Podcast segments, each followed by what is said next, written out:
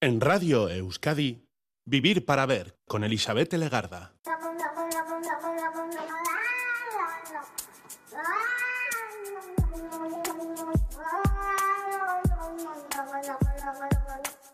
Caixo Gabón, bienvenida, bienvenido a esta edición de Vivir para Ver en Radio Euskadi.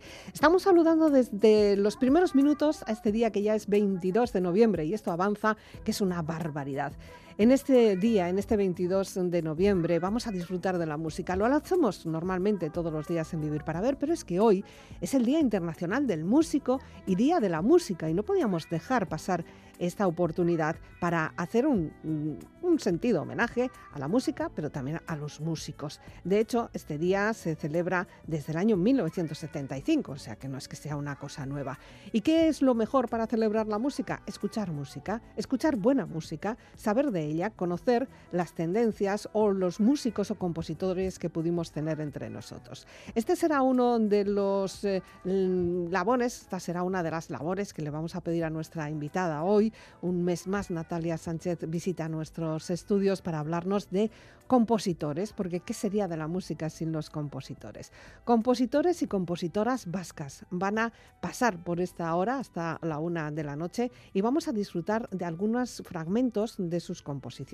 Vamos a conocer algunos que ya tienen un nombre bastante reconocido, como Aramba Río Guridi, pero hay otras personas, sobre todo mujeres, un poquito más desconocidas, que también hicieron y pusieron su granito de arena entre los compositores vascos. Así que ya sin más dilación empezamos a disfrutar de la conversación, pero también del sonido con Natalia Sánchez, flautista, música. ¿Qué tal, Gabón? Buenas noches. Gabón Eli, ¿qué tal? Un día más, una noche más, mejor dicho, buena música, música de compositores y compositoras vascos, vascas, tenemos aquí de todo. Sí, ¿no? Igual, vamos, por, por, ir más rápido, solo vamos a decir compositores, pero tenemos ellos y ellas, ¿no? Sí, eh, me sentía así y he traído pues música de, de por aquí, que no habíamos hecho ningún programa pues dedicado a la música mal, vasca. ¿no? Ya, ya. Bueno, vamos a empezar con uno que es quizá uno también conocido y reconocido, el señor Jesús Arambarri, ¿verdad? Eso es, Jesús Arambarri, que además es de Bilbao, Mm. así que es genial para empezar el programa.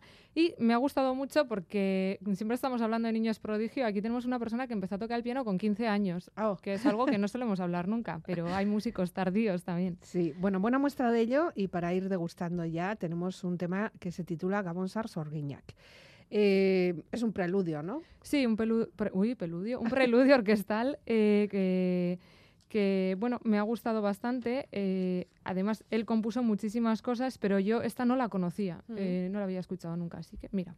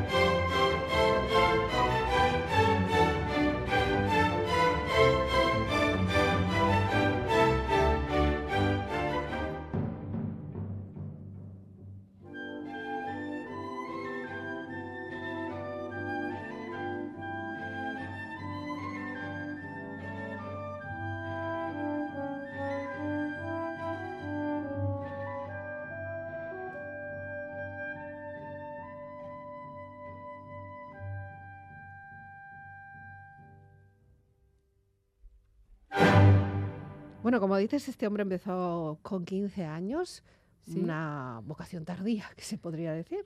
Bueno, eh, empezó a estudiar en el Conservatorio de Bilbao. Igual a veces el gusto por la música despierta ya cuando eres más consciente o más Ujú. mayor, ¿no? Si no te lo inculcan desde pequeño, pues... Y, y es curioso porque estudió con Jesús Guridi, que es otro gran Mm, personaje. Del que, del que hablaremos dentro de un ratito. Eso es. Y bueno, como siempre, es un hombre que también viajó, eh, se fue a París, estudió con Paul Ducas, que últimamente tengo la sensación que en todos los programas alguien ha estudiado con él. con él, pues será que era un buen Sí. maestro, un profesor, por lo menos que tenían ganas de ir a, con sí. él, ¿no? Hacía falta salir, ¿verdad? Ah, Bueno, incluso en vuestra generación también había salido, ¿no? es que siempre es muy enriquecedor ver qué hacen en otros países. eh, al final te gusta un profesor en concreto y te vas a donde está él. Y si tienes la suerte que te pilla cerca, mejor, pero Ya, muchas veces... Pero normalmente es por elección, sea, tú eliges a dónde quieres ir, sabes cómo es ese profesor, te han dicho, tienes recomendaciones. Mm, Bueno, eh, a ver, imagino, no sé cómo sería en aquella época, pero en esta época tú te empiezas a mover y vas Ya. a clases con unos, con otros, y te gusta un profesor, eh, a él le puedes gustar también, y entonces, pues así es como van surgiendo. Claro, porque no es solo que lo elijas tú, sino que el otro Claro, también te acepte. Claro, es un acuerdo mutuo. Ay, sí. amigo. Pues este hombre estuvo en París, pero también luego se fue a Suiza, ¿no? Sí, donde empezó a recibir clases de dirección orquestal. Mm. Y curiosamente volvió a Bilbao. Sí. eh, fue director de la banda en 1933, eh, le nombraron director. Mm. Y además fundó la Orquesta Municipal, eh, de la que también se hizo cargo hasta el 39. O Sí. sea que, bueno, nada mal, dejó aquí un, un legado importante. Un legado importante que continúa en la actualidad, algo que también es de agradecer. Sí, porque aunque los nombres vayan cambiando, la Sí, orquesta sigue siendo la espíritu. misma. Eso es. Vale, claro, también es verdad que es una época en la que se vivió la guerra civil. Sí, es una época un poco complicada y después de la guerra civil él se mudó a Madrid. Durante este tiempo estuvo dirigiendo la banda sinfónica de, Mm. de esta ciudad y hizo una labor muy importante de recuperación patrimonial, es decir, de redescubrir partituras que estaban un poco olvidadas e interpretarlas con, con la banda. Ujú. Eh, lo que escuchábamos antes, esa Nochevieja de Brujas, esa canción que nos ha servido un poquito para arrancar, es una pieza que tampoco es que haya sido de las más conocidas, reconocidas, está ahí en su, en su legado, pero hay otras, ¿no? Este Arambarri nos dejó muchas buenas canciones. Sí, y como curiosidad, eh, fue también compositor de zarzuela, que es algo Ah. que... Bueno, es como de aquella época, ¿no? Sí, sí. Estaba muy en boga. Estaba, sí, muy de moda, había muchísimas zarzuelas. Luego ya el uso que se le hiciera a la zarzuela, eso ya es otra Esa cuestión. es otra ¿no? cuestión, sí, pero bueno. Y destacar que fue admirador de Falla y entonces le compuso muchas piezas. Ah. Eh, por ejemplo, la ofrenda a Falla, Mm. eh, pues se estrenó cuando él ya había fallecido, ¿no? Pero quiero decir, dejó ahí, tenía un interés por este compositor especial. Ujú. Un hombre que también fue reconocido en vida, así que entiendo que también lo gozó, lo Sí. disfrutó, porque muchas veces hemos contado aquí tantas penurias, ¿no? Sí, pero este hombre, bueno, le reconocieron como profesor en la Academia de San Fernando en Madrid y, y bueno, eso no está nada mal. Mm. Eh, curiosamente, eh, falleció dirigiendo un concierto. ¿Qué dices? que estos casos, mira, un profesor de mi madre también falleció dando un concierto ¿Sobre de el piano. escenario? Sí, sobre el escenario. Qué horror. En- ya, pero bueno, haciendo lo que más le gustaba. Sí, sí, que- Así que vale. no es tan mal final. bueno, bueno, si tú lo dices, no sé yo. Bueno, eh, cambiamos de, compositor, vamos a una compositora ahora, una mujer que mm, alguna vez yo creo que ya me la has mencionado aquí, ¿no? Ha pasado sí, por aquí. Sí, ha pasado por aquí porque esta señora fundó la Asociación Mujeres en la Música, eh, que es una asociación que hoy en día sigue vamos, sigue trabajando activamente por rescatar esa labor del papel de la, de la mujer. Casi casi ha sido como vuestra guía, ¿no? En lo de, de esas, ¿no? Sí, sí, la hemos tenido referencia, de hecho, porque además ella también era de Baracaldo. Bueno, pues. Eh, ¿Cómo se llama? Que no la hemos mencionado. María Luisa Ozaita. ¿Qué tenemos que escuchar ahora de ella? Vamos a escuchar una pieza que se llama Arrayanes y que, bueno, aunque va a sonar un poco extraño, yo quiero dar la explicación vale me vas a leer además porque es casi casi algo literal, ¿no? de ella misma. Voy a citar lo que ella dijo en una entrevista que se le hizo poco, un poco antes de que falleciese. En Arrayanes eh, hizo una colaboración plástica con la artista Susana Talayero. Mm. Trabajamos sobre unas imágenes de pájaros realizadas por ella y sobre una anécdota que me ocurrió en un concierto del pianista Badura Skoda en el patio de Arrayanes de la Alhambra de Granada. El recital coincidió con el regreso de los pájaros a sus nidos y tuvo que suspenderse hasta que se durmieron y dejaron de piar. Hmm. Dos alumnos de imagen y sonido de la Universidad del País Vasco dieron movimiento a los pájaros de Susana y crearon un vídeo que se puede proyectar con mi música grabada o en directo. Qué suerte, ¿no? Sí. Qué bien, qué coincidencia. lo escuchamos.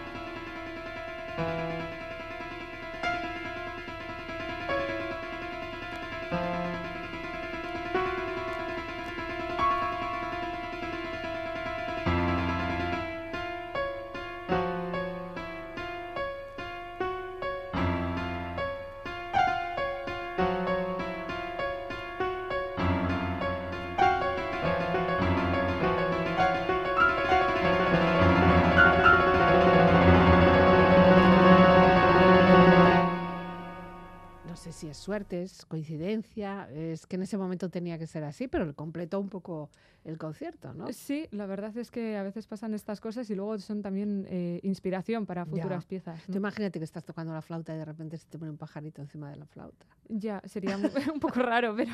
Ah, y te tendrías que callar para escuchar los trinos. Efectivamente. Por ejemplo. ¿eh? Visto qué teatro me acabo de montar.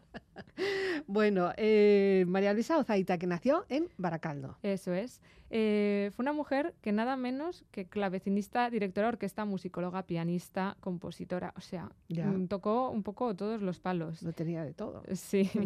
Eh, esta mujer viajó mucho. fue muy importante su asistencia a los cursos internacionales de Darmstadt en Alemania, que eran eh, los centros de experimentación eh, ah. de música contemporánea y nueva creación y hubo un movimiento muy fuerte allí y esta señora pues eh, asistió bastante y dio conciertos por toda España, Europa, América del Norte, en fin, todo un figurón.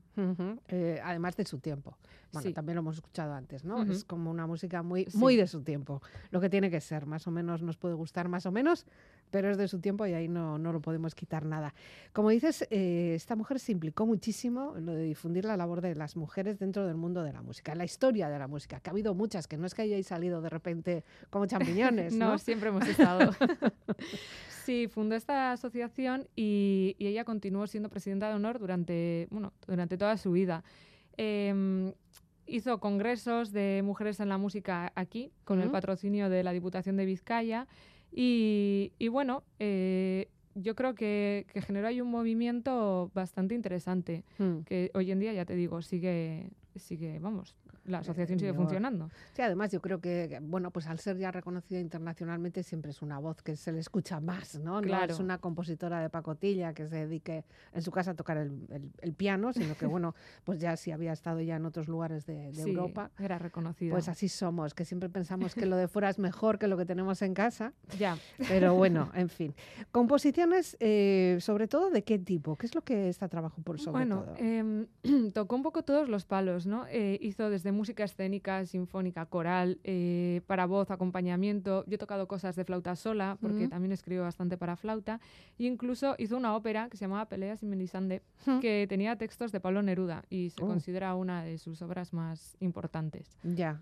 Bueno, fue una mujer también que no solo hacía música. Eso es. Además, me estuve leyendo la entrevista y me, hizo mucha gracia porque esta mujer eh, trabajaba mm, en un instituto dando clases mm. y, decía que es que en este país es imposible vivir de la composición. Tienes que, que si no, ella decía literalmente que si no eres el hijo de o el enchufado de alguien, no vas a conseguir vivir tan fácil de la música. Lo habrá sufrido. sí. sí. Y bueno, también escribió muchos artículos en revistas y, y vamos, que se movió en todos los ámbitos, muy todoterreno. Bueno, pues había que hacerle este, este tiempo, por lo menos así, entre, entre nosotras.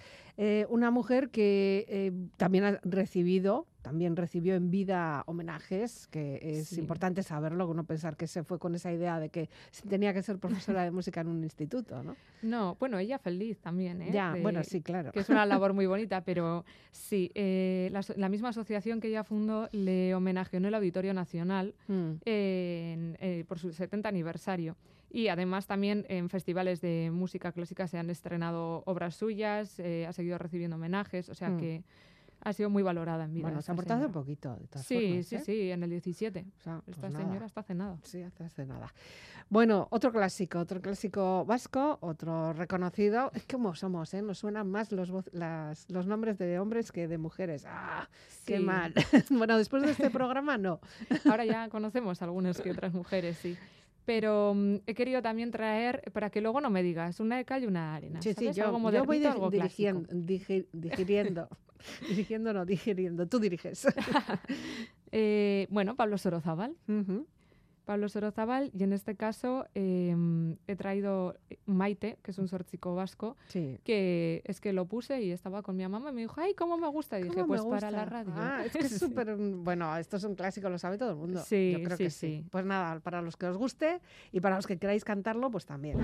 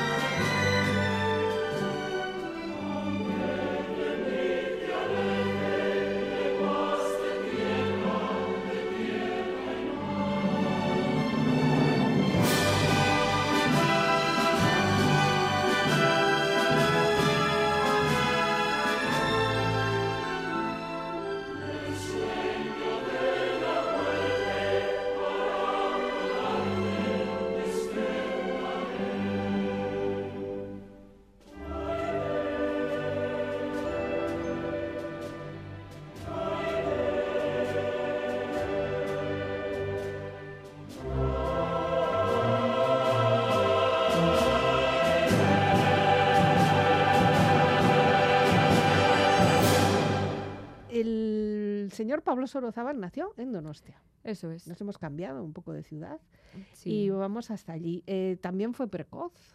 Sí, bueno, eh, este señor, bueno, em, es compositor y director de orquesta, para quien no le sitúe. Mm. Y sí, estudió en, en su ciudad natal, empezó allí eh, pues bueno, tocaba el violín, eh, también hacía solfeo, fue niño cantor en el Orfeón Donostierra, que hay mucha tradición de siempre. si no has pasado por allí no eres nadie. Eso es. y bueno, se ganaba la vida desde que era muy pequeñito eh, tocando el violín por cafés y teatros. Que, bueno, y al final, en 1914, ingresó en la orquesta del Gran Casino San Sebastián y hasta que se trasladó a Madrid, a la Orquesta Filarmónica de, Madrid. Casi nada. Eh, sí, la verdad. Después ya, pues bueno, como siempre, se fue a Alemania a estudiar eh, pues contrapunto, que es una técnica de composición, siguió con el violín, con la composición, estuvo en Berlín debutando como director de orquesta, en fin. Finalmente, después de todas estas vueltas, vuelve a España y se mm. queda en Madrid. Y allí también dirigió la banda municipal. o sea que... debían de tener mucha falta de directores de banda municipal. Bueno, en aquella época yo creo ¿No habría tantos igual o qué? Sí, o, que se puso muy de moda la música de banda, la zarzuela, no sé.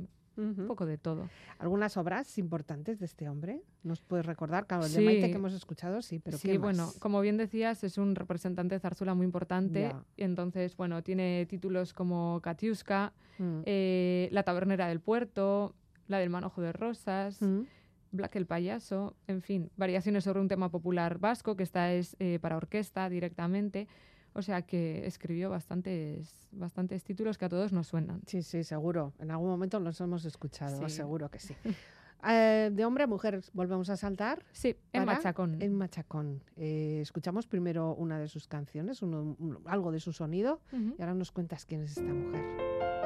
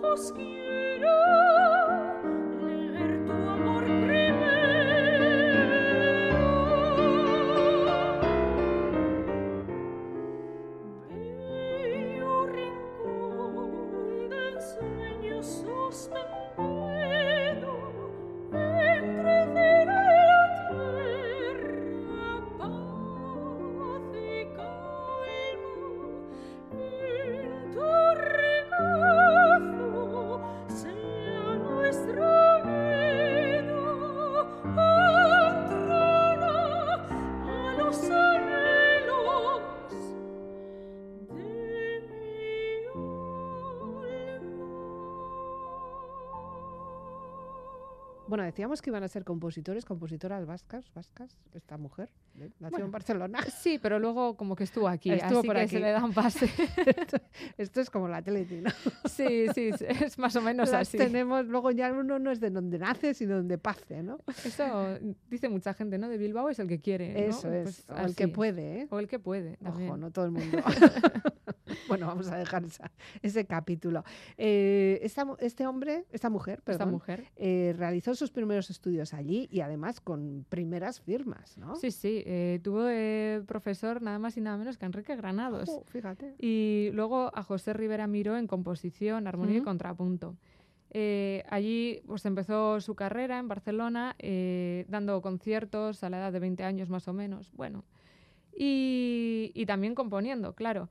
Eh, la verdad es que me ha hecho gracia porque toda la información la ha sacado de una revista especializada y decían que en su primera época eh, se puede ver que tiene un estilo de componer muy femenino. Ah. Que me pregunto yo, ¿qué es eso? ¿Será que es muy femenino.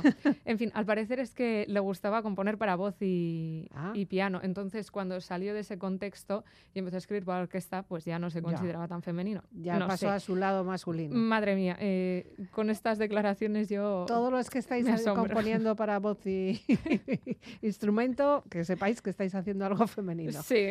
Bueno, sin valor peyorativo por cierto. El caso es que, bueno, eh, esta mujer, al parecer, eh, se casó con un, con un señor que se llamaba José Rivera Font, que era mm. pintor, autor, y se trasladó a vivir a Bilbao. De ahí que decimos que, bueno, la podemos tener aquí. La, cogemos. Eso es. sí, sí. Y, y, bueno, dicen que, que si no hubiese sido por la época, por, por la familia tan grande que tuvo, tuvo un montón de hijos, eh, nueve nada más y nada menos. Eh, hubiese tenido una proyección mucho más grande. Pero aún así, aún así, no se quedó nada atrás, porque esta señora fundó con su familia una editorial para lanzar sus propias partituras mm. y se llamaba Impulso. ¡Ay, qué bonito! Entonces, sí, la verdad es que es un nombre muy bonito. Empezó a, sacar obras, a publicarlas, eh, también se registró en lo que conocemos como la SGAE uh. y, y bueno, eh, incluso se sabe cuando empezó a cobrar derechos de sus propias obras, así que... Pues una, una adelantada, ¿no? Porque esto estamos hablando un poco en el año después de la guerra, ¿no? En el 40 y algo, ¿no? Sí, porque esta mujer nació en el 886, 1886, perdón. Así que, bueno, sí, ya empezó a tener una visión como más de negocio. Más de empresaria, ¿no? Más de negocio y más de gestión también. Sí, además como negocio familiar, porque los hijos le ayudaban mucho. bueno, tenía nueve, los tenía que poner a trabajar. algo tenían que hacer. Por lo menos para que estuvieran entretenidos, ¿no? Sí. Bueno, un negocio familiar que después eh, los hijos han mantenido o en qué punto bueno, por pues lo menos han sabido vivir de ello, ¿no? Sí, vamos a ir viendo un poco cómo fue la evolución de, esto. En el 43 está el primer concierto público documentado que se hizo en Abando, eh, curiosamente, para voz, piano y dos violines. Y bueno, empezó a estrenar anualmente obras y, en el 46 fue el primer concierto que hizo fuera de Bilbao que fue en Barcelona, claro, su otra ciudad. Natal. sí. Eh, después se estrenaron varias obras suyas en la Sociedad Filarmónica de Bilbao y fueron muy, muy bien recibidas. O sea, consta que hay críticas muy buenas de, aquellas canciones. O sea, aquellas canciones, aquellas obras, ¿no? Eh, el caso es que en la época de los años 60 más o menos empezó a grabar y registrar esas obras También. y sí, y a publicarlas en programas radiofónicos. Ahí va. O sea que, bueno, fue bastante... Una colega. sí, sí. Tenemos hoy muchos autores de radio. Sí, sí. y grababan en casa. Eh, porque hay grabaciones en las que los locutores eh, son los hijos, el marido, y entonces tienen ahí montados. Tenemos que quedar en casa tú, y yo un día a grabar no estaría mal. Eh, total, que hacían hasta las fundas de las cintas, las confeccionaban ellos mismos. para ya. O sea, fue muy curioso, la verdad, muy curioso. Y bueno, con 80 años volvió a intentar eh, entrar en, bueno, en concurso con sus composiciones. O sea, con 80 años empezó a mandar sus composiciones a concursos. O sea, que, no se jubiló. No, no, no. Eh, tampoco ganó ningún premio, eh, al parecer, pero vamos, ella ahí estaba. Total, desde el 42 hasta, bueno, estuvo la actividad de edición de obras y tal, fue ininterrumpida. Hasta que ya se hizo mayor, mayor y se sabe que en el 72 inscribió cuatro obras ¿Sí? eh, y, y, ya. Y ya. Y ya. Porque luego ya no se murió, ¿no? Eh, bueno, se murió con 85 años y está enterrada en Guecho, esta Ah. señora. O sea, que la podemos ver en Machacón, se llama. ¿eh? Eso es. Con dos M's. pues nos da una sensación de que esta señora sí que sabía lo que hacía, que quería hacerlo y además, pues hasta el final casi de sus días, ¿no? Sí. Qué empeño. No tanto quizá por demostrar nada, sino porque ahí estaba tranquilamente, ella trabaja, que trabaja, ¿no? Sí, una pasión, vamos. Bueno, saltamos a otro. Luis de Pablo.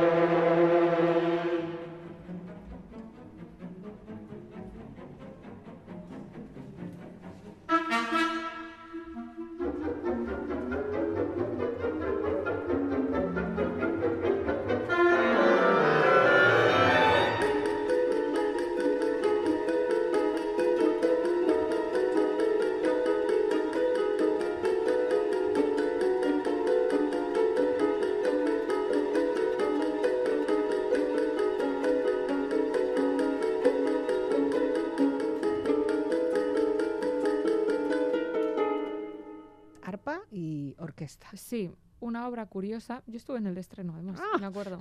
Me acuerdo perfectamente que luego se tocó un concierto para violonchelo, también estreno de él. Y esta obra fue un encargo para la Orquesta de Euskadi por el 25 aniversario. Ah. Entonces, bueno, Luis de Pablo había que traerle, falleció hace muy poquito, pero ha sido uno de los grandes nombres, es uno de los grandes nombres de vanguardia eh, aquí en el País Vasco. Entonces, teníamos que hablar de él. Un hombre que nació en el 30 Así que, bueno, pues supongo que al principio, en su juventud o en su infancia, sería difícil que, que entrara dentro de... Porque el pilló toda la guerra civil también, pero bueno, ahí está trabajando. Se tuvo que ir fuera también, ¿no? Sí, bueno, este señor la verdad es que se movió muchísimo. Eh, estuvo trabajando con grandes nombres, pues en música como en literatura hablamos de la generación del 27, de la generación del 51. En este caso se movía con los de la generación del 51, que hacían la denominada nueva música, eran muy vanguardistas. de las que te gustan a ti. Sí, me parece muy interesante de estudiarlas, de escucharlas, bueno. Pero sí, es una música interesante porque, bueno, empezaron con los laboratorios de música electrónica, o sea, eran pioneros en realidad en, en su época. Fíjate, este hombre creó la primera obra musical con un ordenador en el centro de cálculo de la Universidad de Madrid que hoy en día es algo súper común, hacer música con ordenador, pero es que estamos hablando del año 66, mm, entonces... Que justo, justo, estaría ahí el ordenador, sería un procesador enorme de estos grandes, grandes, ¿no? una de esas habitaciones gigantes. Lleno para, para, para dos megas. sí, totalmente.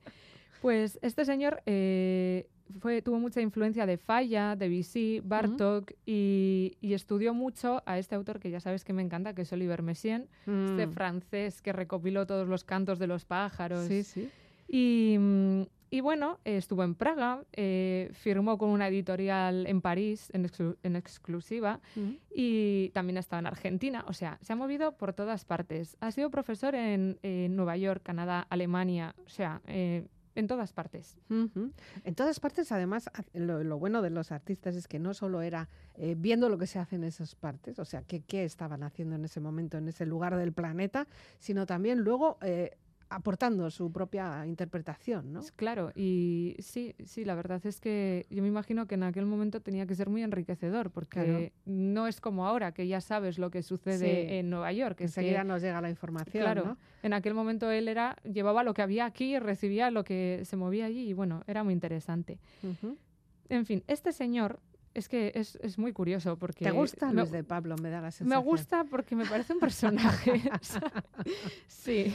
Este señor fue miembro de la Real Academia de Bellas Artes de San Fernando. Mm. Eh, también fue director del Centro para la Difusión de Música Contemporánea. O sea, ha sido galardonado con el Premio Nacional de Música en el 91. Y eh, formó parte de la Fundación Teatro Lírico eh, cuando pusieron en marcha el Teatro Real, así como renovado. Mm. Y, bueno, eh, también fue parte de la Junta Directiva de la SGAE. Es más, le hicieron Caballero de las Artes y Letras del uh, gobierno francés. O sea, es que tiene todos los títulos sabidos y por haber. Y bueno, sobre dónde fue un premio, un premio. Sí, tiene premios a, todo.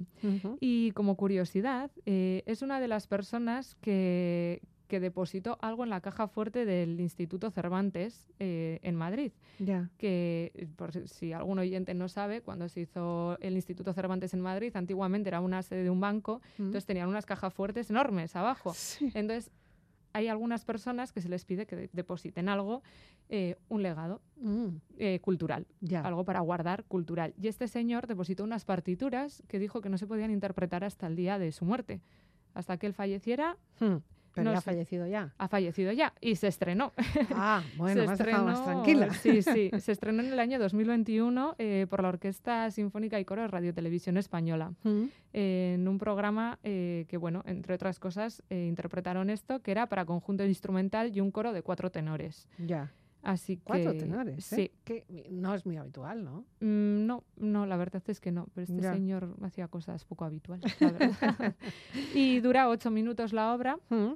Y bueno, pues ya ha sido estrenada. El que tenga curiosidad, seguro que está en algún sitio grabada. Y, bueno, si lo buscáis, tampoco tiene título, o sea que tened cuidado. No, pero bueno, sé que lo retransmitió Radio Clásica, así que en algún sitio tiene que estar. No me bueno, si no, sin, sin, título, ya está, directamente, sin título. Bueno, pues estamos casi en el final, pero tienes una cosita, una delicatessen, ¿no? Que nos quieres eh, mostrar primero, que es de una mujer que se llama Julie, a ver, Adrienne Carricaburu. Carricaburu.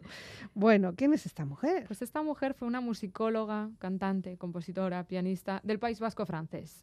Y fue pionera porque em, trabajó mucho con el folclore, recogiendo cantos eh, en dialecto sulentino y hizo como una antología de canciones vascas. En fin, una, una, persona muy interesante y bueno, la grabación que he traído, igual que la de En Machacón, está hecho eh, se hizo en un concierto en la Fundación Juan Mars eh, por una agrupación eh, que precisamente la chelista es de aquí, de la, bueno, no es de aquí, pero toca en la Orquesta Sinfónica de Bilbao. Mm. Y bueno, que el que quiera puede escuchar el programa completo porque es de compositoras inéditas, se llama Inéditas el disco ah, y es preciosa. La verdad, el proyecto es precioso. Bueno, esto es muy cortito, esto es muy vamos a pedir mucha, mucha atención, pero merece la pena cada una de las notas, ¿no? Sí, además la cantante tiene una voz.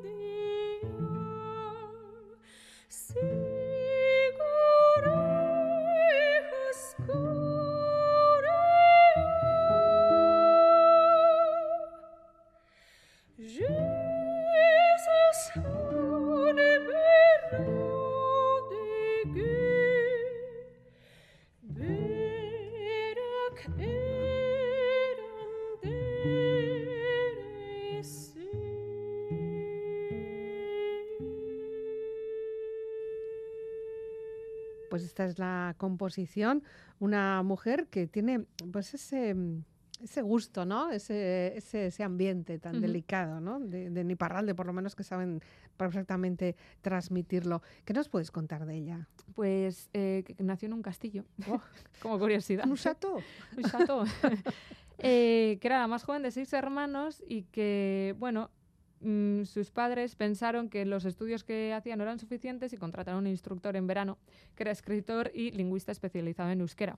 Mm. De ahí quizás empezó a despertar esa eh, curiosidad, ¿no? Sí, sí. Eh, total, que esta, esta chica asistía a reuniones como de, alto nivel, con una baronesa, en fin. Bueno, era, de alta encurnia, por sí, lo que veo. se ve que sí. Y entonces, eh, cuando empezaba a cantar, pues como que, despertaba la atención de la gente. Y ella, pues, se dio cuenta, empezó a reunir canciones populares, y bueno, lo que hemos hablado, eh, acabó publicando estas eh, 12 piecitas que se llaman Souvenir de los Pirineos.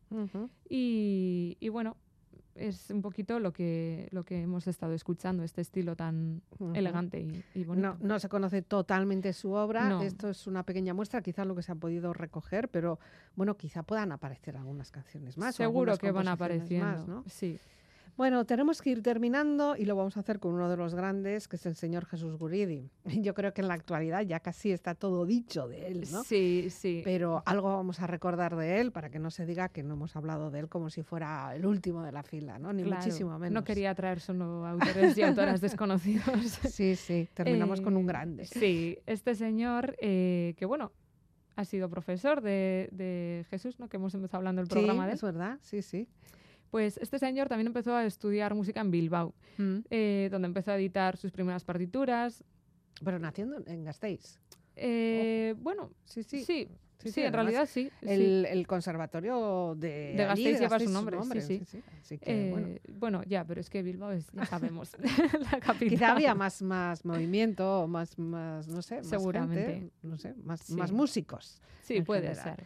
Y, trabajó también en Bilbao, ¿no? Eh, sí, porque dio clases en el conservatorio. Entonces, bueno, eh, este señor se hizo cargo de la Sociedad Coral Bilbaína y además también alternaba su carrera de director de orquesta con la de organista.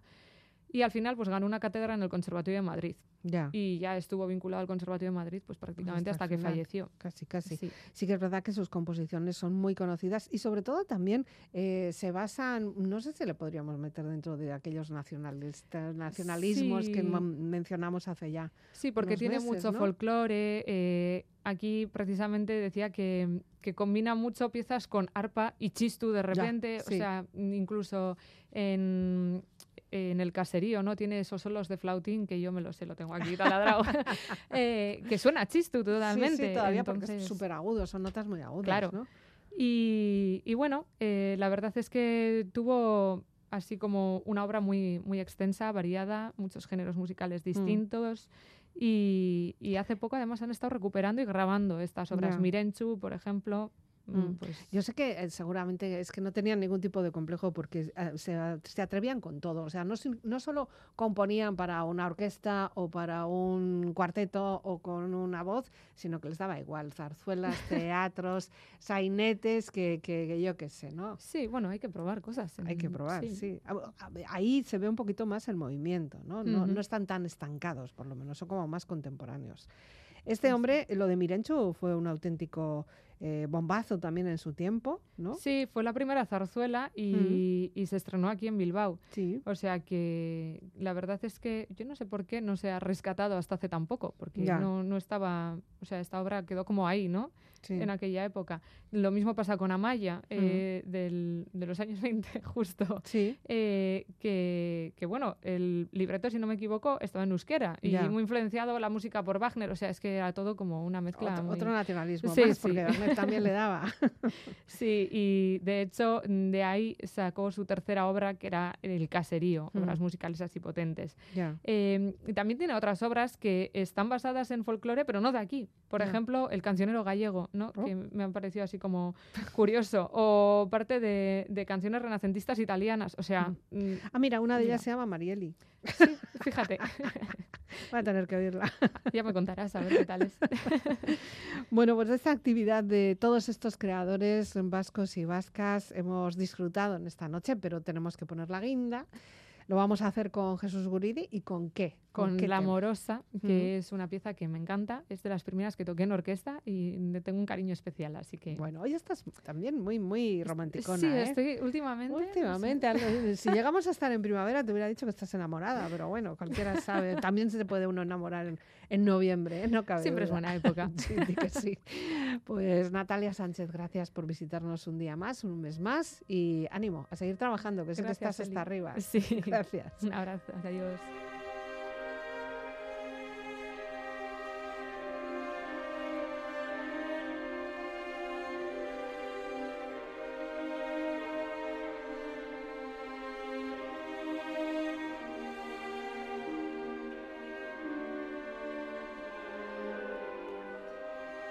Con esta amorosa de Jesús Guridi vamos a terminar esta edición de Vivir para Ver. Es parte de esas 10 melodías vascas, en concreto es la sexta. Hemos gozado de la mejor música, de los mejores compositores, de las mejores compositoras aquí en Vivir para Ver. Todo este contenido lo puedes descargar a través de nuestra página web. También nos encuentras en las redes sociales, en Instagram, y allí también encontrarás la forma de volver a escucharlo y recuperarlo. La despedida de que nos habla Elizabeth Legarda Gabón.